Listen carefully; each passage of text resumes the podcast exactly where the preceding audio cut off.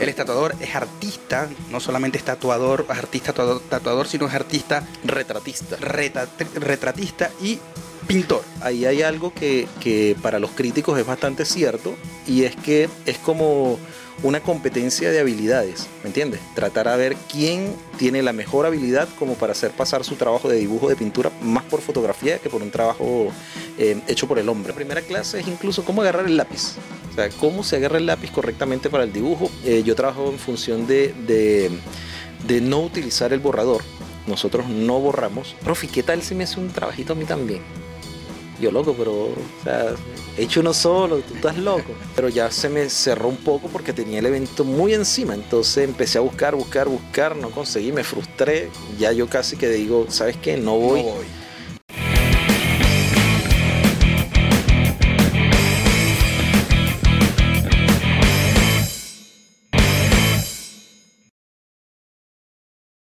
Para también llevarme. Yo era así como la, el, el artista eh, que trajo, eh, que trajeron de Chile y no va a ir. Entonces, pero de verdad yo estaba muy molesto porque se me había caído. O sea, artísticamente me sentía frustrado. Claro. Eh, y ahí es donde, bueno, yo siento que una vez es como nadie sin, sin la pareja. O sea, uno siempre tiene que tener como la, esa pareja como, como que Claro. haga como ese clic ideal. En mi caso, en mi caso lo, lo tengo, afortunadamente. Y bueno, y mi señora se, se, se abocó a buscar el a empezar a publicar y a buscar el lienzo. Ya yo frustrado, sin ganas de hacer nada, y Nancy ahí. Ella súper pilosa. Y nada, ah, después me dijo, mira, ¿sabes qué? Te conseguí el lienzo. Entonces, efectivamente, era a través de Martín. Martín es el dueño de Dracar. Ok. Em, y un chiquillo, el- ellos como que auspician una, una, mm, un club de fútbol. Y mm, yo al final decidí hacer un Maradona. Lo vi. No soy fan de Maradona. Como deportista me parece... Un excelente deportista en sus tiempos. hasta, hasta, hasta deportista, ya está, sin entrar mucho en polémica. Este, bueno, y de hecho los argentinos también, aunque adoran, idolatran a Maradona, saben, saben sus, Claro, los sí. pros y sus contras de, de lo que fue su vida, pero no, no entremos en eso Claro. para no crear polémica. Pero nada, ¿quién más, eh, qué personaje más idóneo que Maradona en Argentina? Y bueno, hablé con el chico, era su, prim- su primer, era primero, primer tatuaje. El del chico, el del Maradona era primer tatuaje. Era primer tatuaje. Loco, yo asustado porque los tatuajes a color son largos. Claro. El proceso es bastante largo, es muy doloroso. El chico blanco, sí, blanco leche, sube la, la piel perfecta.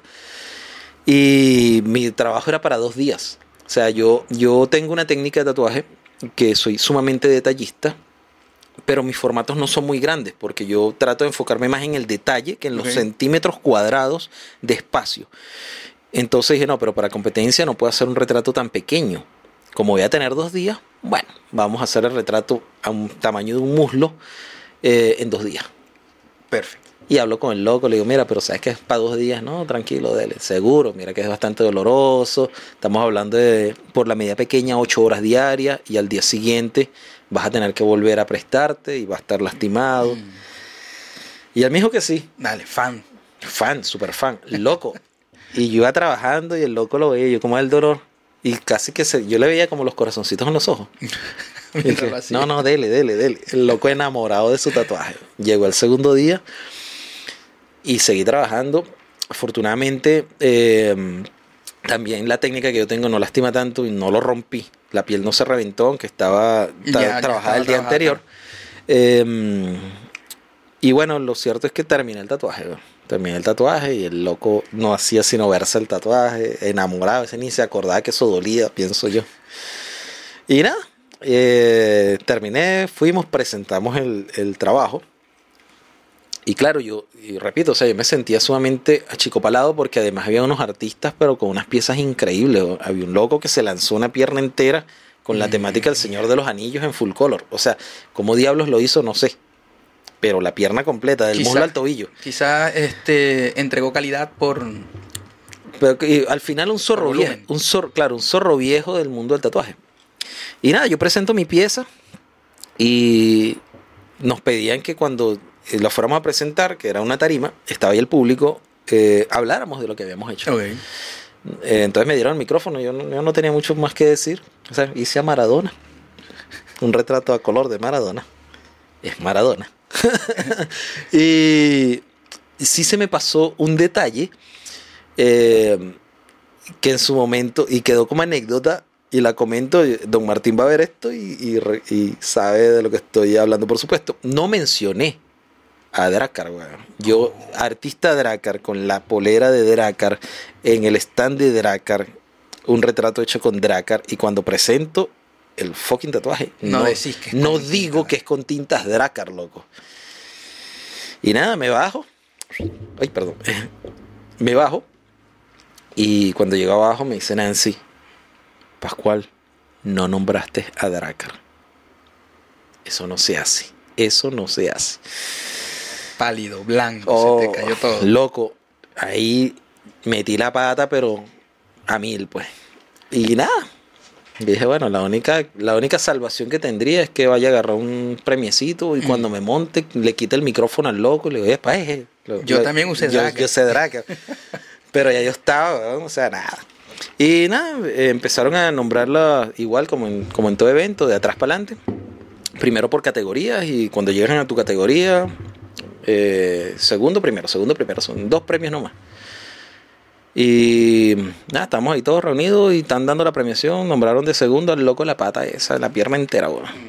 Y ya la todavía quedaban como cinco piezas más, weón, que estaban pero hiper brutales. Y yo estaba así como que conversando y de repente primer premio, Pascual Parra. Es que, Yo, ¿what? es que fue, fue, fue Diego, te ayudó, te Loco. ayudó el, el- Loco, yo era así como que, ya va, no, no, espérate. ¿What? ahí, ahí tenías que entender que tu trabajo también. Compadre, pues eso para mí fue, de verdad, me pareció increíble porque los- el nivel de los, de los, de los, los demás- otros tatuajes, de los otros trabajos para mí estaban increíbles. Eh, ahí agarré a Martín, lo jalé, ya compadre, o sea, yo no voy a recibir este premio solo, usted se viene conmigo. ¡Guau! Lo subí. La idea no fue mía, lo reconozco, la idea fue de Nancy. que Nancy siempre está en todas. Este, y lo subí, loco, nos fuimos a recibir el premio. Eh, y ya, claro, estando ahí, ahí sí le quité el micrófono al loco. Entonces, nada, bueno, se me olvidó comentar. Este trabajo fue hecho todo con tintas Dracar, lo mejor que tiene Argentina. ahí me, me recompuse porque pude poner el parchecito ahí al, al hoyito en la pared que había dejado cuando me bajé. Y Y bueno, eso, eso hablaría mucho entonces del trabajo que hacéis. O sea, yo creo que yo creo que de ahí en adelante no podéis dudar viendo a los otros, o sea, al ver todo ese proceso. Claro, igualmente, o sea, igualmente yo sigo en ese proceso de, de- de aprendizaje eterno. O sea, eh, uno, el ser humano, eh, aprende incluso hasta que se muere, porque tú hoy día no sabes cómo morirte. Entonces, cuando te moriste, aprendiste a morirte. Porque- ¿Me entiendes? Entonces, el, el aprendizaje es siempre hasta el final. Entonces, yo sí me siento siempre en esa etapa de, de perdón, de aprendizaje, de evolución, de, de crecimiento, ¿me entiendes? Entonces yo igualmente hoy día no, no estoy todavía conforme con el nivel que tengo porque sé que puedo ir más, más allá. Y sigo trabajando en eso. Y sigo dando lo mejor, lo mejor de mí. Eh, y bueno, ahorita tengo un seminario el, el 5 y 6 de marzo, eh, en donde también está Dracar auspiciando. Ok. Hoy sí lo vas a decir. Eh, sí, sí, sí, sí, por supuesto. Y de hecho tenemos una sorpresita. ¿Decimos la sorpresa? ¿Decimos la sorpresa de Dracar? ¿Sí? Eh, no, es que pido opinión para... Em, y eh, aquí van vas a ser tú como la, la- la primera persona que va a saber esto. Perfecto, primicia. La primicia. Eh, las tintas Dracar eh, sacó un set de retrato full color. Pascual Parra.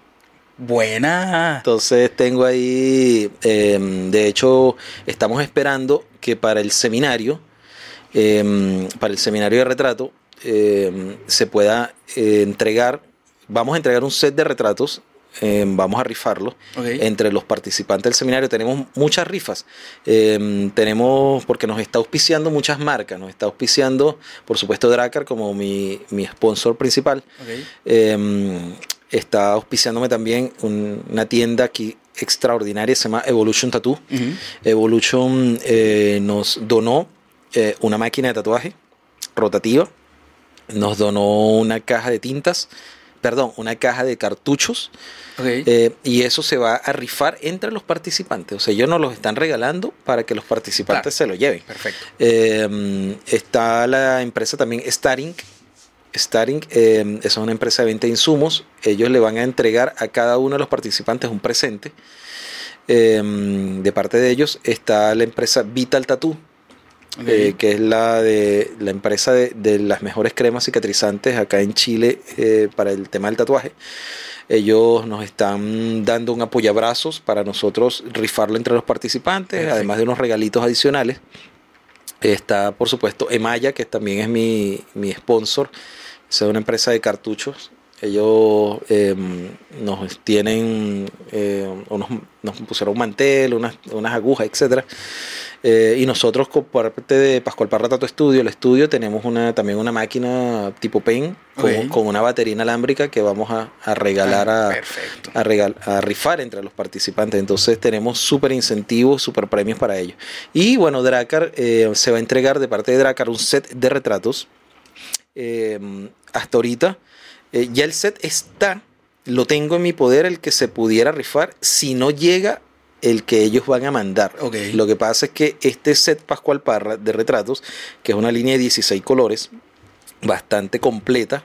Eso eh, todo, eso fue, esa se creó con tu conocimiento. Claro, eh, ellos tienen, este, este, claro, esta gama, este. Exactamente, ellos tienen, tenían ya una gama previa eh, de reconstrucción de aureolas mamarias de, de una en un estudio y una empresa ya en, en Argentina llamada Mandinga Tattoo Em, que por cierto ellos tienen una, un trabajo súper loable porque ellos ahorita de hecho están recorriendo casi que medio mundo tatuando a mujeres que perdieron las aureolas gratuitamente. Pasaron recientemente por Chile y van a llegar hasta Alaska, de hecho, en una camioneta. o sea, imagínate el recorrido que se van a lanzar los locos. Em, y ellos tienen un set de seis tintas eh, para reconstrucción de aureolas mamarias. Y cuando yo comencé, eh, comencé con las conversaciones con Dracar, eh, sí les dije, porque ellos son súper abiertos, cosa que me encanta de ellos, son em, súper abiertos a que los artistas le digan, mira, me gustó, no me gustó esto, me gusta esto, no me gusta esto. Em, de ese tipo de, de, personas que tienen la mentalidad de crecer y por ende te escucho. Claro. Y sí le comenté que me sentía un poco incómodo como artista especialista en el tema del retrato con la gama de colores. Y bueno, eh, llegamos a la, eh, a, la conclusión de que había que ampliarlo. Había que ampliar la paleta de colores para retrato. Entonces, como ya se había planificado, eh, yo dicté un primer seminario en Argentina, pero fue un seminario flash. Fue algo así como muy, muy rapidito, algo muy súper sencillo para como para empezar a calentar motores para luego ahorita este año vamos a regresamos a Buenos Aires no tenemos la fecha exacta todavía creo que por ahí para junio, junio, julio de repente, a dictar el seminario grande, así como el que se está dictando acá en Santiago, eh, de retrato. Entonces, sí le comenté a Martín que lo ideal sería que si se va a hacer el seminario como se hizo el anterior en Dracar o auspiciado por Dracar, eh, tener ya un set que represente lo que se está haciendo. Y bueno, quedamos en que mm, yo también, yo soy colorista, eh, la, señora de, Don Martín, ella es la colorista de la empresa y yo fui incluso profesor de color en Venezuela, entonces em, yo soy de, esa vieja escuela que con amarillo, azul, eh, rojo, blanco y negro hago toda la paleta de colores que puede existir en el universo. Entonces eh, aproveché y le dije, mira, yo puedo darles unas fórmulas, combinar colores para tener la paleta perfecta para, para una gama de retratos. Y claro, con la, con la condición de que el, set me perteneciera. Entonces, efectivamente, se estuvo, tuvimos meses en esas conversaciones. En mi estadía en Argentina, yo le presenté la paleta de colores que debía ser. Eh, le hice la, muestra de la mezcla de colores para que vieran cómo mezclando cuáles colores eran los que necesitaba. Y finalmente se logró ese set em, de retratos, se va a llamar eh, set de retratos full color eh, by Pascual Parra. Perfecto. Entonces, tengo ese honor de ser el, primer, artista venezolano que tiene un set de, colores en el, en el mundo del tatuaje. Y yo también, obviamente, me siento honrado de que fuera aquí que lo estáis diciendo. Así que, sí, eh, señores, bueno, esto, ya saben. Eh. De hecho, lo tenía como guardadito porque em, ahorita va a llegar el set pero el trabajo, o sea, el trabajo es súper complicado. Hacer un, algo como esto es súper complejo. O sea, no es, no es tan sencillo como que, mira, decidí hacer un set y ya. Son muchas cosas. Eh, entonces, eh, ya el set está listo. Ya los sets están listos. Ya tengo, de hecho, las imágenes de las tintas y todo eso. Eh, entonces, ahora falta es que me lo envíen para, para efecto de- del premio. Yo estoy esperando que llegue, Dios quiera que sí. Si ese set no llega, ya tengo el de respaldo que se va a entregar de parte de Dracar igual. Obviamente será comercializado, ¿no? Acá en tiendas. Claro, va a ser comercializado acá, acá en Chile. Entonces, la idea de ese set es, bueno, de hecho, comercializarlo no solamente en Chile. Chile, Argentina, Estados Unidos, Perfecto. Canadá, España, eh, Venezuela. O sea, hay una gama súper amplia de países y como dice Dracar, vamos por más. O sea, se va a ir Perfecto. ampliando mucho más. Eh, entonces, bueno, estamos en, en esa primera etapa, ya las tintas están listas, estamos en la producción también de las cajas. La cajita sigue en, Bien chula, como bien dicen. chula, sí, bien chula.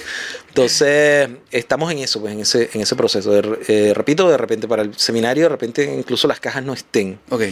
Eh, pero estoy esperando sí que las tintas ya me lleguen, ya están en ese, en ese proceso. Si no llegan esas tintas, que sería lo ideal que llegara mi set para este seminario, igualmente, bueno, ya como te digo, está el, El respaldo. el respaldo, ya se tiene el respaldo.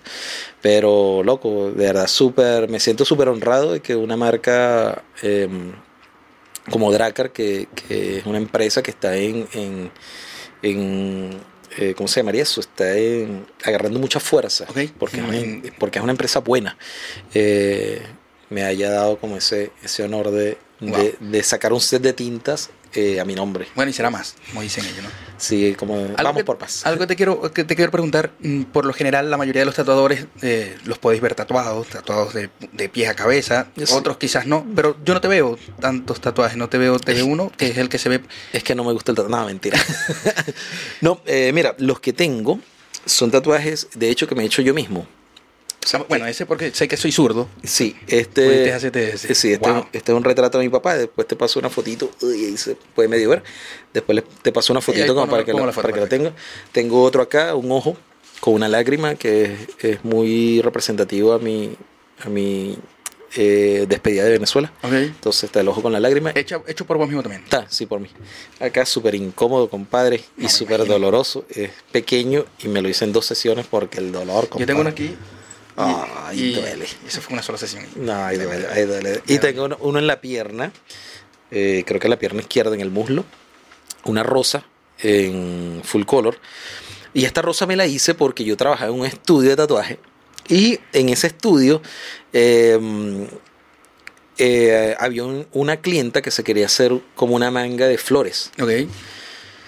Y el dueño me dijo, eh, ¿tú le metes al color? Entonces yo, sí, claro. Mentira, o sea, estaba así como en pañales, loco. Y yo, no, no, sí, claro, yo, yo con mi confianza, pues. Y me dice, ah, ya, pero es que yo no veo trabajos tuyos en, en color, pues, o sea, yo puros retratos en gris o trabajo en gris, de verdad que en color así, algo como lo que queremos que hagas, no, no veo. Entonces me dice, haz, hazte uno, aunque lo tengas que regalar, eh, una flor que sea en color, pues. Y no conseguía a nadie, loco, agarré mi pierna. Y uf, empecé a tatuarme ahí y al final les gustó, pero la clienta no se tatuó. Coño, es su madre. al final ella, o sea, ella preguntó, armó el zafarrancho Ah. y al final no. So- me imagino vos con tu tienda de tatuajes te podéis dar cuenta que eso es a diario. Mucha gente va, dice, quiero esto, voy a hacerme esto, pasan semanas diciendo Mira, sí. loco, terrible. Nosotros, por ejemplo, nosotros tenemos, eh, estamos ubicados ahí en, en Independencia. Tenemos un estudio de tatuaje allí, eh, mi ¿Cuán- señor yo. ¿Cuántos son? Ahí estamos eh, dos tatuadores. Ok. Eh, yo estoy como más enfocado eh, básicamente en el retrato, en, to- en todo lo que es realismo y retrato full color, estoy más enfocado yo. ok. Y eh, ahorita tenemos un, un artista de respaldo, se llama Anthony, que ese loco tiene una línea sagrada. O sea, todo lo demás, nombres o geométricos, maorí, tribales, todo, Toma. todo lo trabaja sí. Eh, pero sí, nos pasa muchísimo eso. Nosotros, eh, muchos clientes cotizando, cotizando, cotizando, cotizando, al final no se tatúan. O pasa también, nosotros trabajamos bajo sistema siempre de abono, de abono con reserva. Eh, hay clientes que de repente te dicen, no, sabes que no, a mí no me da confianza abonar, pero yo voy. El sábado, ¿a qué hora? A las 9. Ya, a las 9 estoy ahí. Y siempre le decimos, compadre, lo que pasa es que nosotros, para nosotros es importante porque la reserva es una, es una, ¿cómo se llama eso? Es una, un compromiso. Claro. O sea, tú pagaste por una reserva Y ya estás es comprometido, Claro. ¿me entiendes? Porque si después, de hecho, nosotros le decimos, si tú te echas para atrás a última hora, la reserva obviamente la vas a perder porque nos haces perder un día de trabajo. Y entonces, nada, tenemos como esa cuentita de que todo el que nos dice, compadre, pero es que mira, mi palabra es un documento, no va, compadre. O sea, eso es, eso es un fijo. O sea, eh, que el loco nos dice, mira, no, pero yo no voy a reservar eh, por X o por Y, no me da confianza o no sé, tengo problemas con la cuenta, pero voy. Yo, ajá, bueno, ¿cuándo? El sábado a las 9. Ah, pero seguro, compadre, a las 9. No va a agendar a más nadie. Entonces uno comete como la tontería de, Mm, De confiar. de- sí, güey, entonces así uno, uno siempre cree, uno cae como en esa inocencia de que, nah, pero el loco sí va a venir. ¿Qué, Ah, sí. ¿Y qué, qué tatuaje no harías en caso de que, de que vayan a preguntarte? Es que como soy más artista de realismo, por lo menos los tribales los odio, los maoríes los odio, entonces ese tipo de tatuaje trato de siempre sacarle el cuerpo, compadre, siempre sacarle el cuerpo. Pero al principio hacía prácticamente prácticamente de todo. Hoy ahorita fue que me, me- como te digo, estoy como más, más especializado. Claro. Y de hecho la gente me busca principalmente por el tema del retrato. Pero, pero todo lo que es que si maorí geométrico, de verdad que Si alguien te va a buscar, me voy a poner picante. Si alguien te va a bus- te busca por, por, bueno, sí, por Chávez, por algún Maduro, un, No, compadre. no, directamente un no. No, es que. eh, mira, eh, ahí hay un tema ya más como de, de, de moral propia. Entonces, yo una vez, una vez hice un, hice un comentario en Facebook. Eh, nah, es que es muy fuerte como para hacerlo por aquí porque es medio asquerosito también. Bueno, fue un, fue un fuerte comentario. Pero sí, porque mm, es que tatuar esos, ese tipo de personajes eh, no, No se exalta. Sí, y entonces no creo que ese tipo de personajes merezcan el trabajo artístico de alguien. Entonces, por lo menos en mi caso, yo estoy totalmente negado. O sea, a mí me llega alguien eh, con la petición y de hecho al tiro lo, lo bloquearía. O sea, Claro. primero, eh, primero lo insulto y después lo bloqueo.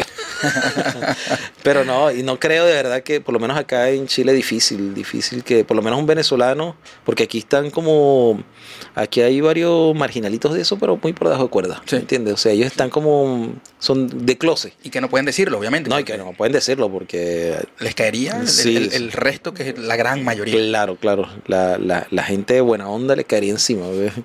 Pero, no sé, de repente que un chileno me venga a decir, mira, loco, o sea, tatúame Chávez. No. O sea, no. Al Che, nada de eso, nada que tenga que ver con... con- Es que no, loco. Es, es- o sea, como te digo, ese tipo de imágenes Mm. eh, son para nosotros como venezolanos son son súper duras, súper fuertes. Eh, ahora, ahí pasa también algo que más o menos hablamos eh, tem- eh, temprano.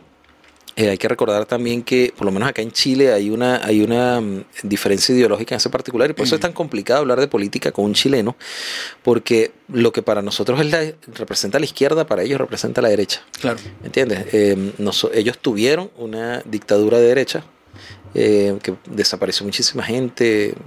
eh, Como dictadura al fin, como no fue buena. Como toda dictadura no fue buena. Y nosotros no tuvimos, nosotros tenemos una dictadura de izquierda. Entonces, a nosotros nos entienden, eh, cuando llegan al estudio, nos entienden políticamente hablando, los cubanos nos entienden. No, Claro. Y los propios venezolanos. Pero para los panas chilenos sí es un tema Un poco mucho- más difícil, Un claro. tema más, más difícil.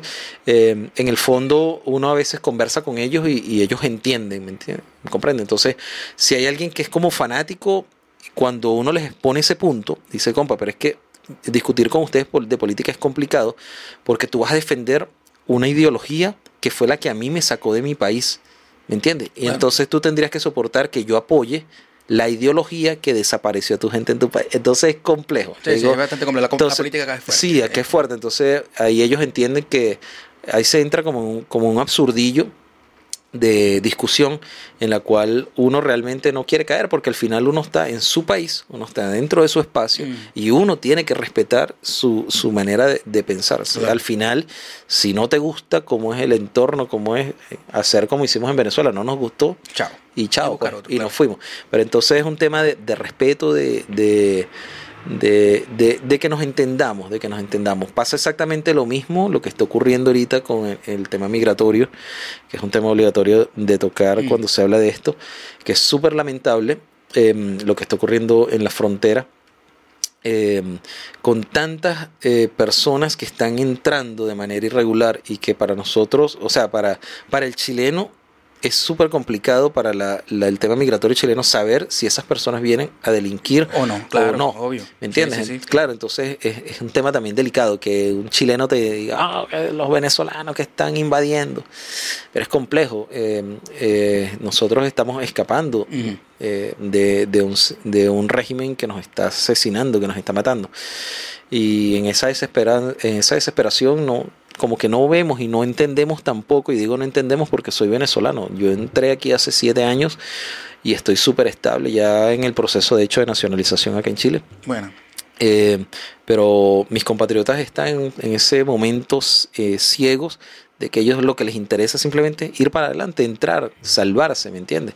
Pero es súper complicado. sí, hay que ponerse tanto en el lugar del, del Claro, Estado como en el obvio. lugar de ese desespero que Sí, trae porque- el migrante. Sí, porque y, y lamentablemente muchas las noticias de, de 3, 4 o 10 personas que están haciendo desastre. Entonces, claro, al final vinieron ahorita tres venezolanos, asesinaron a un, a un camionero y claro, ahora los venezolanos. No, compadre, fueron esos tres, ¿me entiendes? Claro. Entonces, eh, eh, pero es muy complejo. Entonces, la situación ahorita, de verdad, yo deseo que esto se, se, Se solucione de alguna se manera. claro, de alguna manera. sí. Sí. Eh, la situación de nosotros es terrible, pero hay que respetar el, Mm. el, el Estado chileno también. Pues entonces es, es muy complejo. Es complejo. Yo apelo, yo apelo a la conciencia, a que, a que el común o al que el- el- la gran mayoría del chileno pueda entender la situación y pueda entender también de que no, son- no, no son todos los venezolanos, no es el venezolano el que hace. Eso es correcto. Es que ahí es, en do- ese venezolano que ahí es en donde sí, ahí es en donde está el punto que eh, es ese venezolano, es ese, o sea, es, es el, el equivalente a, a- a- a que en cualquier parte del mundo entonces se, se vea en ponte en qué te digo en España un chileno el paquete chileno no compadre qué es eso o sea respeto me entiendes o sea el chileno no es el paquete chileno me entiendes Eh, hay que puntualizar con quién está haciendo el daño. Entonces eh, hay una estigmatización de, la, de las personas de una manera que no me parece. Eh, con el colombiano es la droga. Es increíble, o sea, es una estigmatización de que donde llega un colombiano hay droga de por medio. Y nos ha pasado, eh, mi, mi señora, ella es colombiana, y nos ha pasado incluso en el aeropuerto, la última vez que viajamos para Argentina, eh, a ella la detuvieron. Cuando entró al... a- Y estaban entrando los dos. Estamos entrando los dos. Obviamente la detienen a ella, me paro yo. Claro. o sea, y resulta que le quitan el, el pasaporte. Espérese un momentito. Y cuando volteamos así, habían como cinco o seis personas más. Y cuando escuchamos, todos colombianos. Ujú. Compadre, todos los colombianos que llegaron a ese vuelo les quitaron el pasaporte y fueron a, a revisar antecedentes, me imagino. Porque de hecho a una chica se le pasó, se le salió. Una de las argentinas que está por ahí de migración. No, que estamos revisando antecedentes. Y después llegó la otra. No, es que éramos ahí un problema de sistema. ¿Me entiendes? Entonces. Claro, es como es decir, la estigmatización de... es la estigmatización. Entonces, es complejo porque, porque, porque cuando llega el colombiano que va a pasar a- por migración, eh, el de migración no le dice, ah, colombiano, oh, botero, por ejemplo. Entonces, ¿por qué irse hacia Pablo Escobar, hacia la droga? O sea, ¿qué tienes en la mente, compadre? O sea, eh, me siento que es como un reflejo también de tu mentalidad, ¿me entiendes? O sea, yo, por ejemplo, como, como artista que soy, eh, yo conozco un colombiano y me voy más hacia, como hacia las artes plásticas. O sea, trato como de buscar esa vuelta, no me voy como hacia el tema de la droga. Es como lo- yo, yo conozco un colombiano y me, voy, me enfoco a la música, por ejemplo. Exactamente, Me, ¿me encanta la Entonces, música, es- soy músico también, entonces... Entonces, alguien que te, que te vea, loco, como, como tú siendo colombiano y, y te, te trate, y te trate como, como drogadicto, es porque yo siento que en el fondo eso es también lo que, lo que a él lo motiva, no sé. él- se- complejo siento- también ese- esa, esa claro, forma es que de- siento que, que él está muy relacionado con eso, entonces es, es- es la impresión que da. Me pasó también en el aeropuerto a mí de, de, de Perú, en migración en Perú, hace como cuatro años que, que viajamos a dictar un seminario en Lima y presento, eh, no recuerdo si presenté el pasaporte o la cédula chilena. Lo cierto es que cuando presento el loco en migración, le ve así y dice, oh, venezolano. Loco, fue un gesto así tan de desprecio Claro, no. que Nancy enseguida lo ve así y le dice que, y yo soy colombiana. Así como que, porque de verdad fue, y después como el, lo- el loco volteó así el, el carnet. Ah, pero usted vive legalmente en Chile. Ah, sí, adelante. O sea, sentí así como que ya, ya nos tienen estigmatizados como que venezolano, migración. O sea, venezolano viene a quedarse. Y desastre. Y desastre. Últimamente es eso, o sea, es, es- viene a delinquir. Viene a delinquir. Entonces es, es un tema delicado, lastimoso. Mm. Eh, esos venezolanos que están haciendo ese tipo de desastre no somos los venezolanos. Son un- una fracción muy pequeña de, de seres que, que solo sabían delinquir en Venezuela. Es que no conocen otra cosa. Es lo No que bien llamados son Claro. eh, los hijos de Chávez, porque es que eso, ellos nacieron literalmente viviendo una realidad Claro. que es la que ellos conocen. O sea, eso, eso- eso es lo que vayan a, los que van a vivir donde sea que lo pongan. Sí, compadre. Si eh, lo ponen en Alaska, en Alaska van a decir, esto es lo que sé hacer. Eso es correcto. Y, y de hecho, eh, mira, y todo comienza, este desastre de, de- de puntualizar al venezolano de, de manera errada, comienza con los pedileños. O sea, eh, eres increíble que tú ibas en el metro o ibas eh, por cualquier calle y estaba una chica venezolana con, la, con un niño en brazos que no se sabe si es de ellos. Sí, pero se Porque- corrió el rumor de porque que se corre el rumor que alquilaban. los alquilaban. Eh, y otro chico ahí con un cartelito, somos venezolanos, no tenemos para comer, por favor danos plata.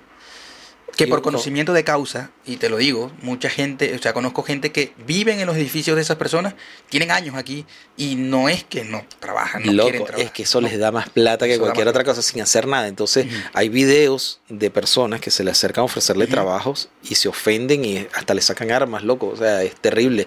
Eh, a nosotros nos pasó una oportunidad estando en el metro, se montaron dos chicos, dos venezolanos, uno así como con la patita chueca, que no tenía nada, pero agarrado como del otro. No, que mi compañero eh, tuvo un accidente y, y necesitaba, estamos recogiendo porque no puede trabajar. Y loco, increíble que los dos chicos de, no sé, 20, 22 años, y ellos pidiendo, y una señora como de 70, 80 años con un carrito con, con, con caramelitos y Mm. Super 8 y eso, casi que, permiso, mijo, permiso, vendiendo Super 8, Super 8, Super 8, y ellos pidiendo, y esta señora, una Es que les anciana, da- les da- vendiendo. Les da más eso que cualquier Claro, cosa. entonces eh, eso no es el venezolano. o sea, la cultura nuestra es el trabajo. Ujú. Es el trabajo. La cultura de nosotros es el trabajo. Esa gente no nos representa a nosotros para nada. Entonces, el desastre con, con nosotros comenzó por esa gente que se ponían a pedir en, en el En metro, esquinas, se ponían a pedir en las metros, sí. esquinas, se ponían en, en- calles. Y ahora este, este desastre que está pasando, que está en la frontera, después empezaron a- casi que a desalojar a, a los chilenos que vivían en sus casas para ellos meterse a la fuerza, bajo la premisa de que no, que Chile obligatoriamente los tiene que recibir porque Chile es soberano, no, no tiene la, la obligación. Y ahora este desastre matando gente, o sea, de verdad es complejo, compadre, complejo. Complejo y súper lamentable, de verdad que sí. Es complejo, pero creo, creo, creo, y, y vuelvo a repetirlo, yo voy a apelar al, al, al- a la lógica del chileno y, y que sé que se van a dar cuenta de que no todo el venezolano es así. Lo vivo porque, o sea, y te lo digo porque tengo muchos amigos chilenos, yo trabajo con muchos chilenos y en ningún momento he sentido ningún tipo de rechazo por yo ser venezolano, al contrario. Al contrario, Es que- porque saben que no todos son Y no es la cultura de ellos. y que no es su cultura. No es su cultura. Ellos no tienen esa cultura de, de rechazo porque Chile siempre es un país muy cosmopolita. Mm. O sea, tú, eh, años atrás, bueno, cuando yo llegué, tú ibas por Plaza de Armas y te encontrabas allá alemanes, suecos, Sí. ingleses, americanos, recorriendo, conociendo, montándose esos, ese autobusito dos pisos que, que hacía el recorrido por Mm. Santiago. Entonces está, el chileno está acostumbrado al extranjero. Entonces no es su cultura rechazar al extranjero. Pero también hay que entender que, que siempre va a haber esa, esa, esa defensa propia cuando, cuando te sientes de alguna manera amenazado. Mm. Entonces, pero yo tengo una, de verdad, una tremenda fe. Yo nunca he tenido, ¡ay, perdón. yo nunca he tenido eh, problemas fuertes así directamente con, con un chileno por, porque soy venezolano tampoco. Todo lo contrario, de verdad, eh, No, súper. y se le agradece. Yo agradezco mucho todo lo No, que, de verdad que todas yo las puertas que se abrieron acá cuando yo llegué. yo estoy, yo estoy de verdad súper agradecido con este país. Me parece un país extraordinario, súper bonito. Si no conocen el sur, vayan al sur. ¿No has ido al sur? Me quedan partes por conocer del sur. Uf, bellísimo.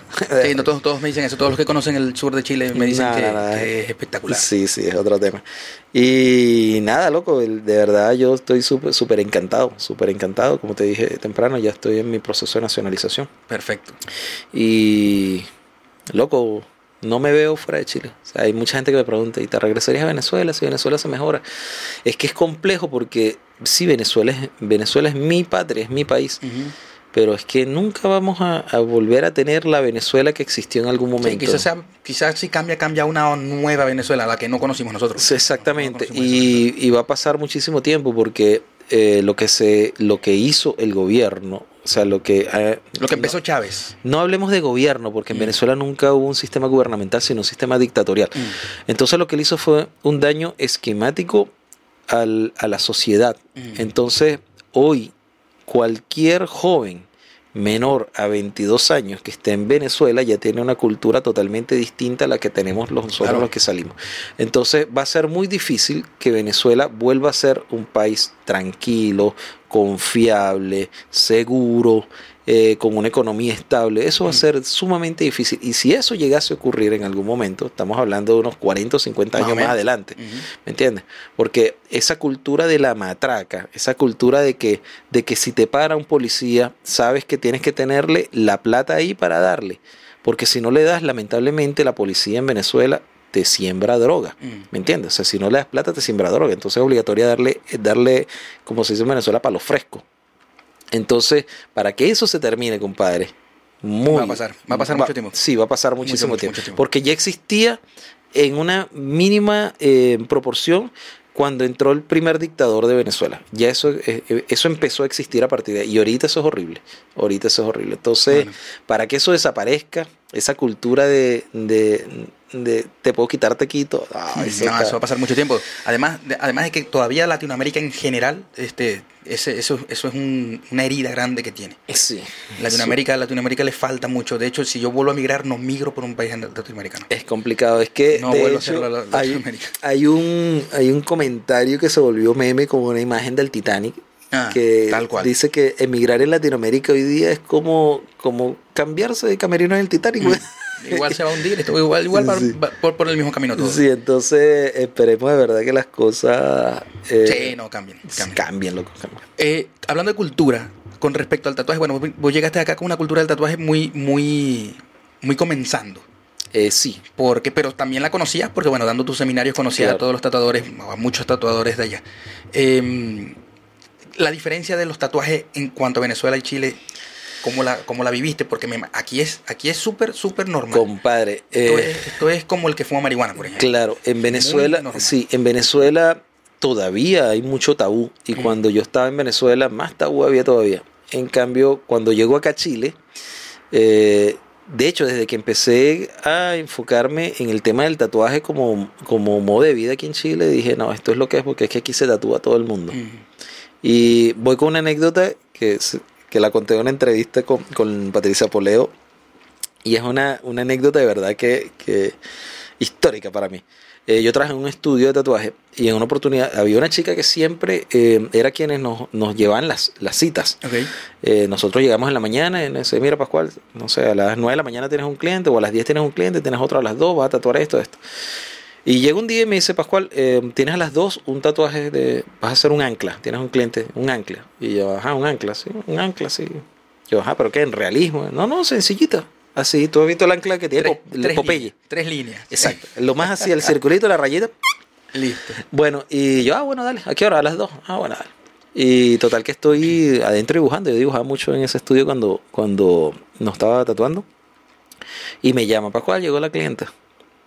Y cuando salgo hacia recepción, había una chica como, no sé, como de sus 25 años, con una señora en bastón como de 90. weón. No me digáis. Y claro, eh, yo cuando salgo me pongo a hablar con la muchacha.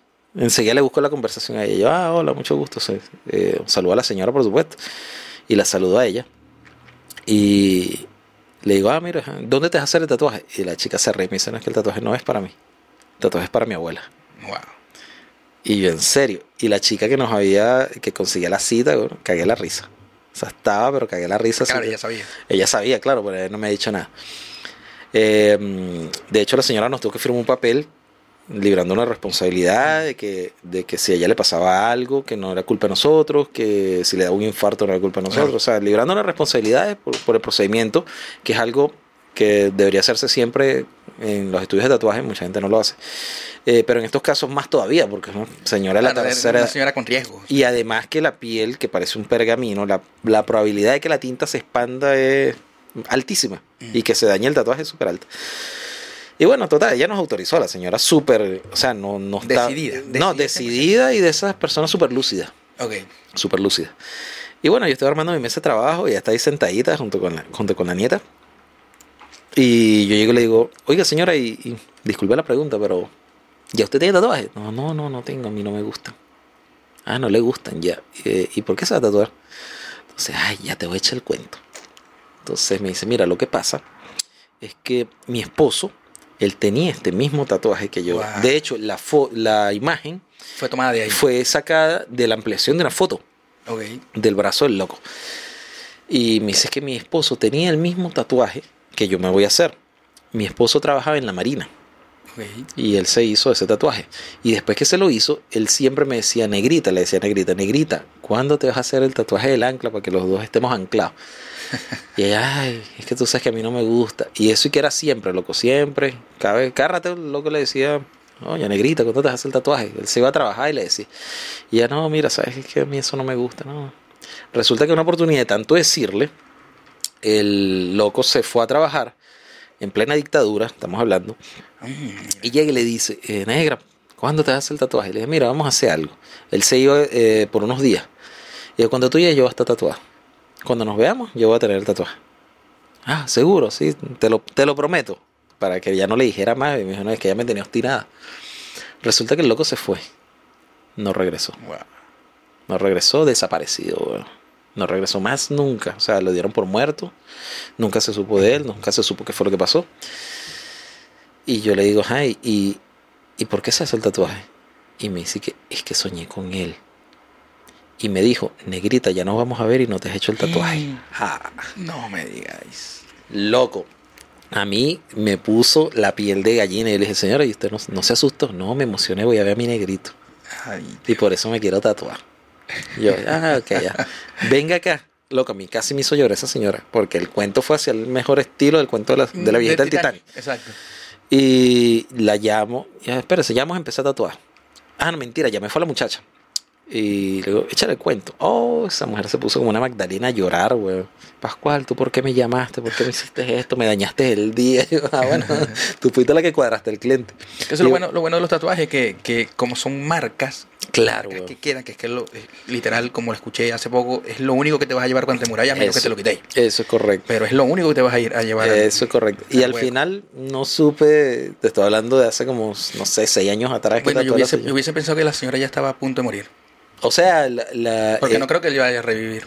claro, y lo, o sea, esa, esa, mm, ese sueño que ella tuvo, yo la sentí ella como tan emocionada porque, Mm. porque ella como que sintió que ella se iba a morir pues, y, y se iba a ver con su viejo. Wow. Y la sentí como que emocionada. Yo, oh, heavy, heavy. Heavy. Y, sí, y como eso, bueno, he tenido otras anécdotas, pero he tatuado retratos de parejas. Ok.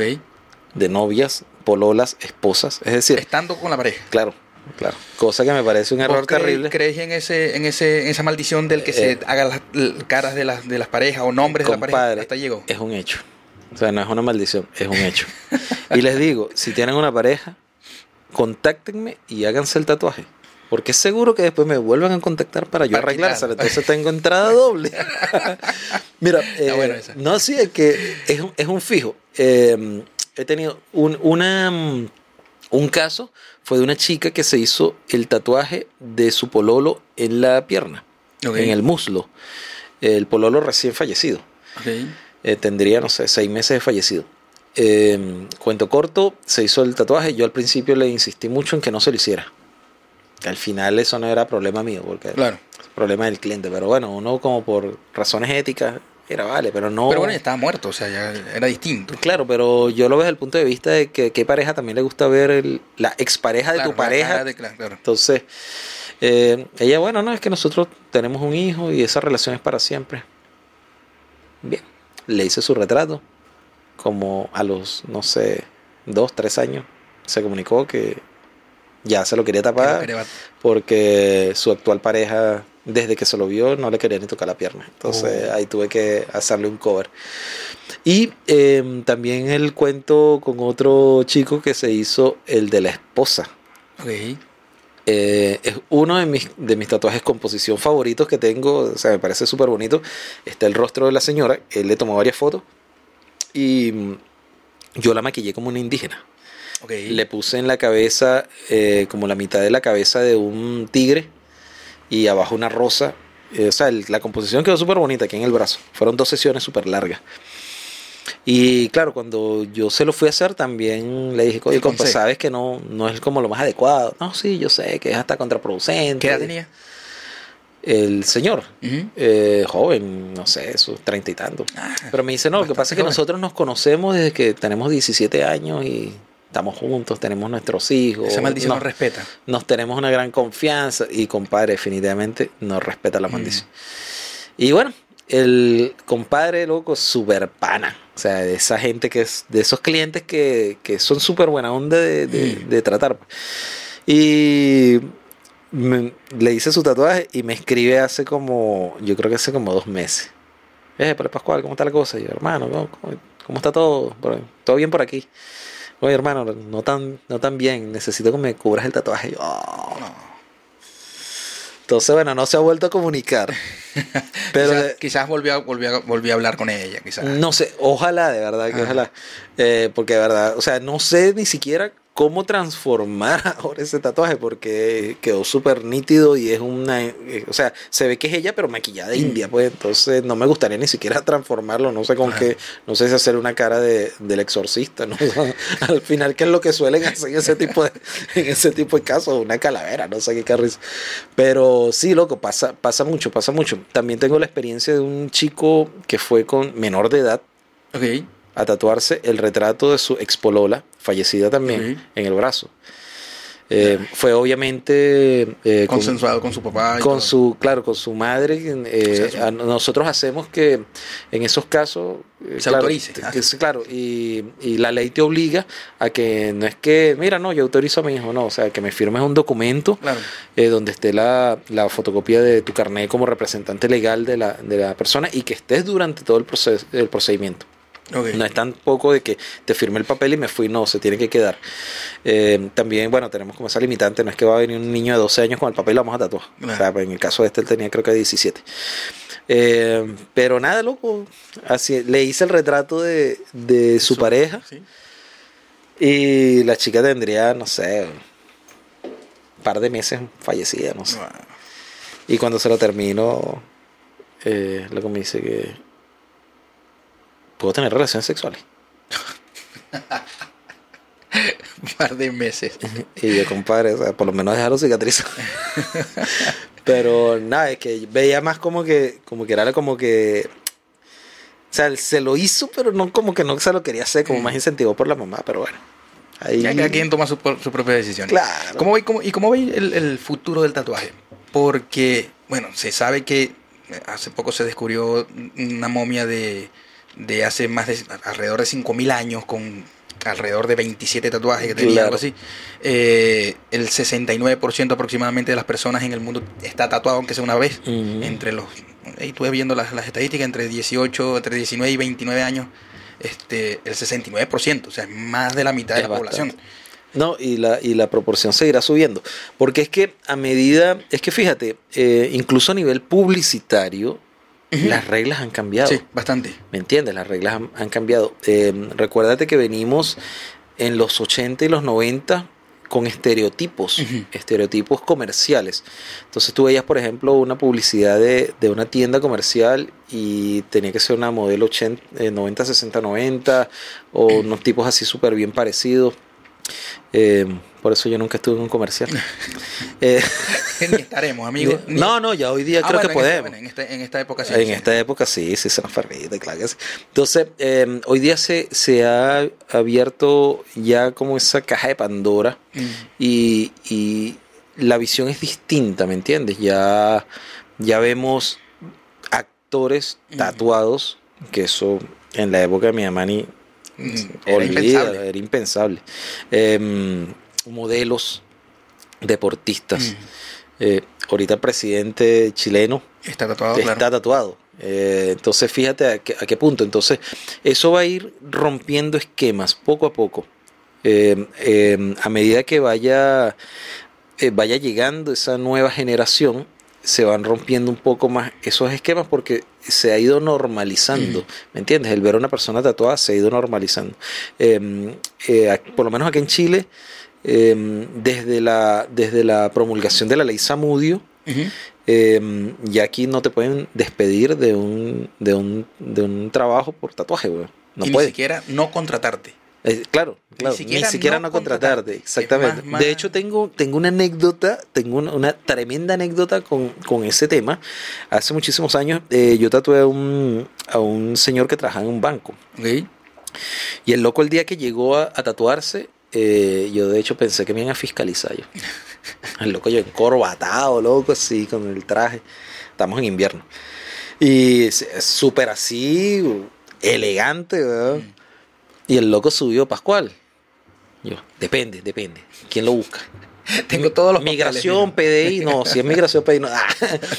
Y yo así, ah, no, compadre, no, que yo cuadre ah, yo, hermano, mucho gusto. tal. El loco se quitó la, la chaqueta, se quitó la camisa, que es un guarda camisa, que le ll- ll- llama musculosa. Loco, y tenía las mangas. O sea, a él le faltaba era un pedazo acá, que yo le iba a hacer aquí un retrato, un retrato con unas figuras geométricas detrás, pero ya tenía toda la, la manga hecha. Y yo, oh, loco, no, pero está, está, todo como trabajas. ¿Dónde trabajas tú? Pues yo, yo le vi la, la- el, El carnet. el carnecito. Me dice, no, yo trabajo en, en Banco de Chile. ¿Banco de Chile o...? Sí, Banco de Chile. Y yo, uy, ¿y puedes trabajar así? Pues, o sea, ya yo todavía yo tenía como la mentalidad Esa mentalidad de esa donde men- venimos, claro. de donde venimos. Y me dice, sí, no, ningún problema. Aunque antes no era así. Y te cuento, me dice el loco. Eh, recién promulgada la ley Samudio, eh, un verano nos reunimos para unas vacaciones o un- unas cuestiones, una reunión que tenía. eh, nos fuimos varios compañeros del banco a hacer un, un asado a mi casa. Ok. Porque el- la casa de él es como la más grande. ¿eh? Resulta que entre los invitados estaba el, como el director del banco. Y nada, el loco se encarga, era el que se encargaba de, de la parrilla, pues, del asadito. Ujú. Y por supuesto que cuando llega, el loco se quedó en franelilla. Y el director del banco lo ve y le dice, oh, tú estás tatuado. Y el loco, sí, sí, le gusta. Entonces, no, no está mal, pero recuerda que eso eres imagen de un banco. Pasa el lunes y conversamos. Qué forma de cagar una tarde asada. Ajá, el loco, no, pero es que este loco estaba más centrado, ¿no? Y nada, el, el, el chico se fue para, para su trabajo, ya le habían pasado el pitazo que le iban a botar. Wow. Ya estaba el, lo que no recuerdo es si fue el, si fue el Banco de Chile, fue, un- fue, un, fue un banco. Y ya le habían pasado el pitazo, loco, que le iban a botar. Y el loco, nada, se lanza para allá y, y efectivamente el, el loco lo despide.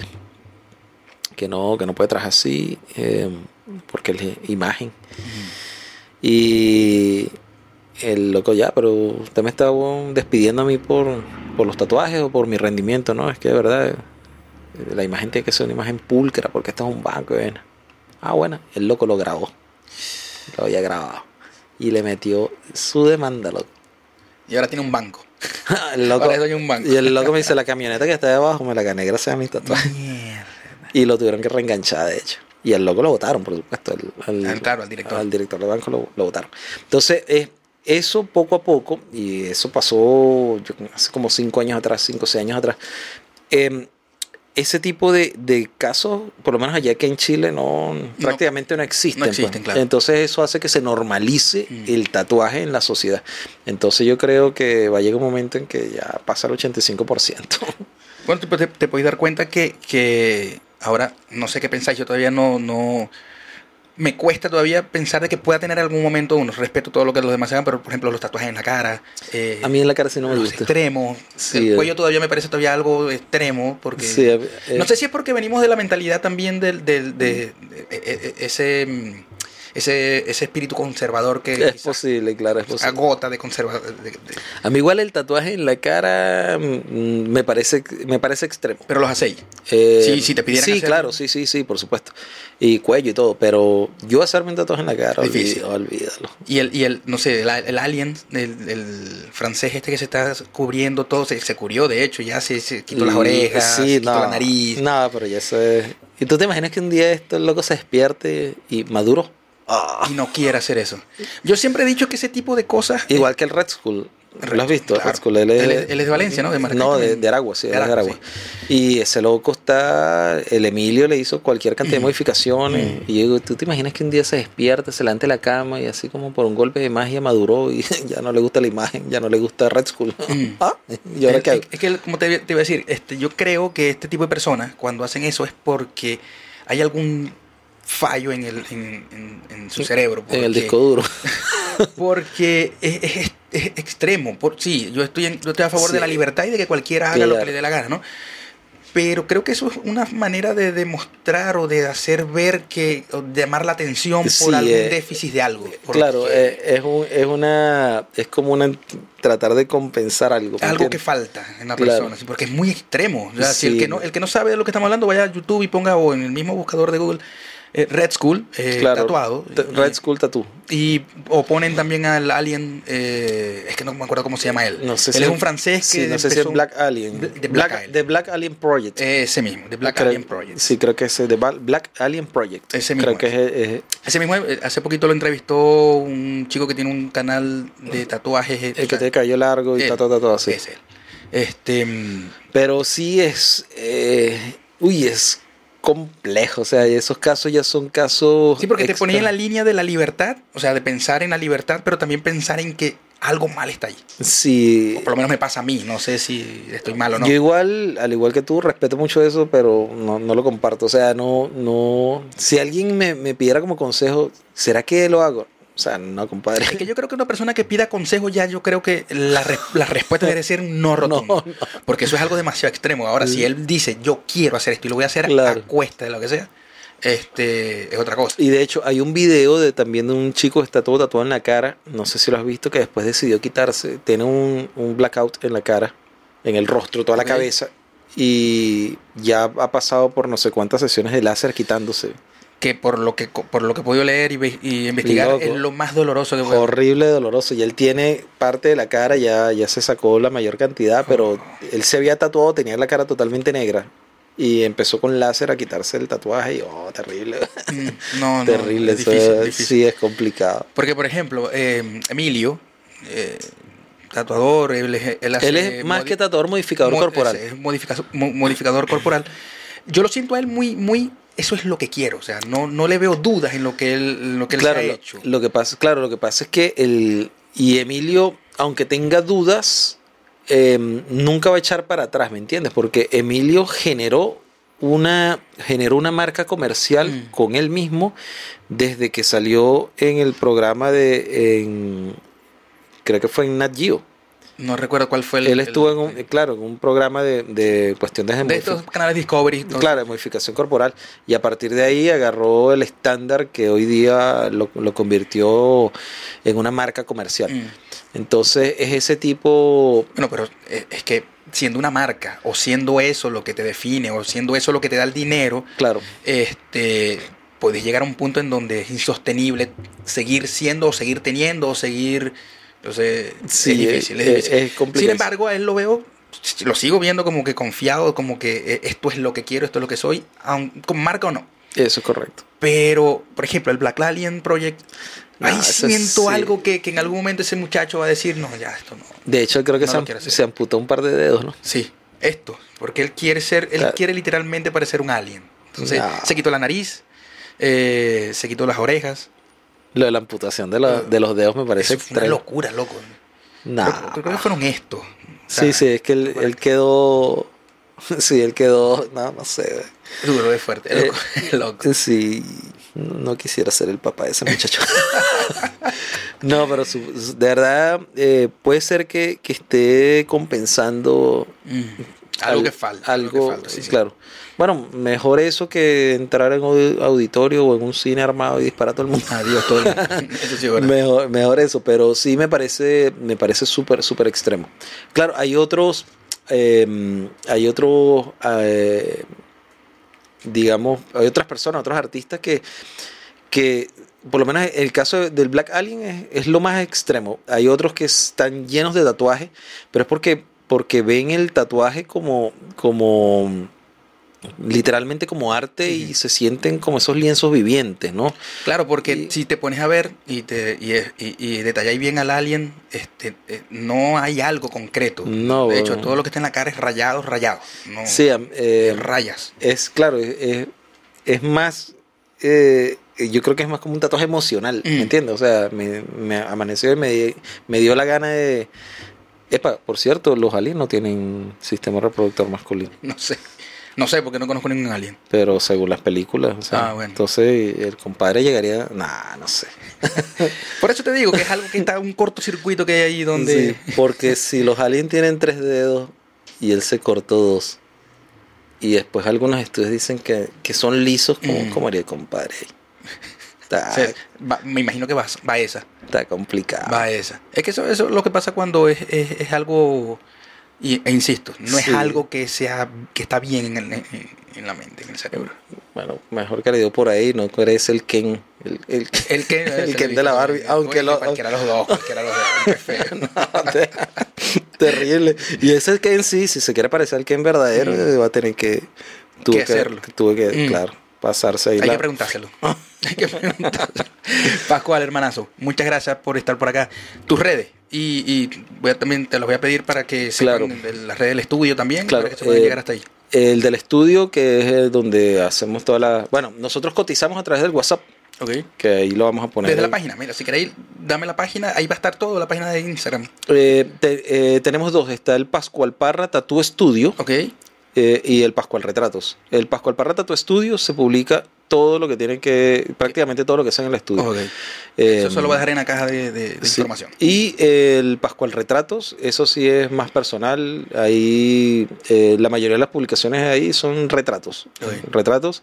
Por ejemplo, si hago un tatuaje de, ¿qué te digo? Un nombre, que como te digo casi no los hago, pero si lo hago, no va al- a la Pascual Retrato, sino a Pascual Parra Tattoo El Studio. estudio, claro. Estoy, dejo la, la cuenta de Pascual Retrato más para cuestiones más, más, más pesadas artísticamente hablando.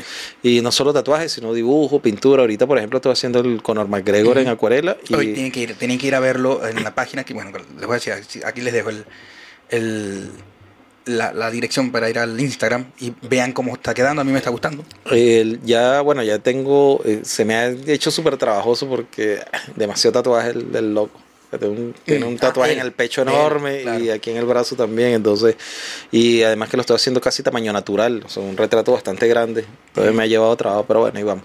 Ya. Perfecto. estoy, no sé cuándo va a salir esto, Debería salir, eh, estamos a, ¿cuánto? Eh, Hoy estamos grabando un, oh, ya les voy a decir, debería estar siendo el jueves. hoy es, hoy es martes Hoy es martes, pero ¿cuánto? 22.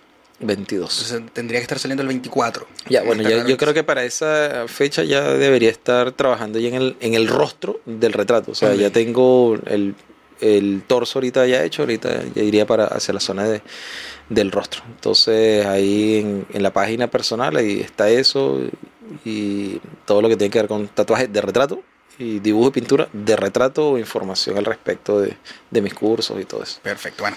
Ahí lo tienen, señores. Gracias por estar con nosotros. Gracias también, Pascual, por Muchísimas acompañarnos. gracias a ti a tu invitación. Eh, suscríbanse, señores, es muy fácil, es gratis, no hay pele. Mm, No sé si Pascual se suscribió, pero si te suscribiste, tenéis que ver que fue fácil, ¿verdad? Fue gratis, no tengo Sí, suscribirse no, no, no, No hay- no hay no hay problema.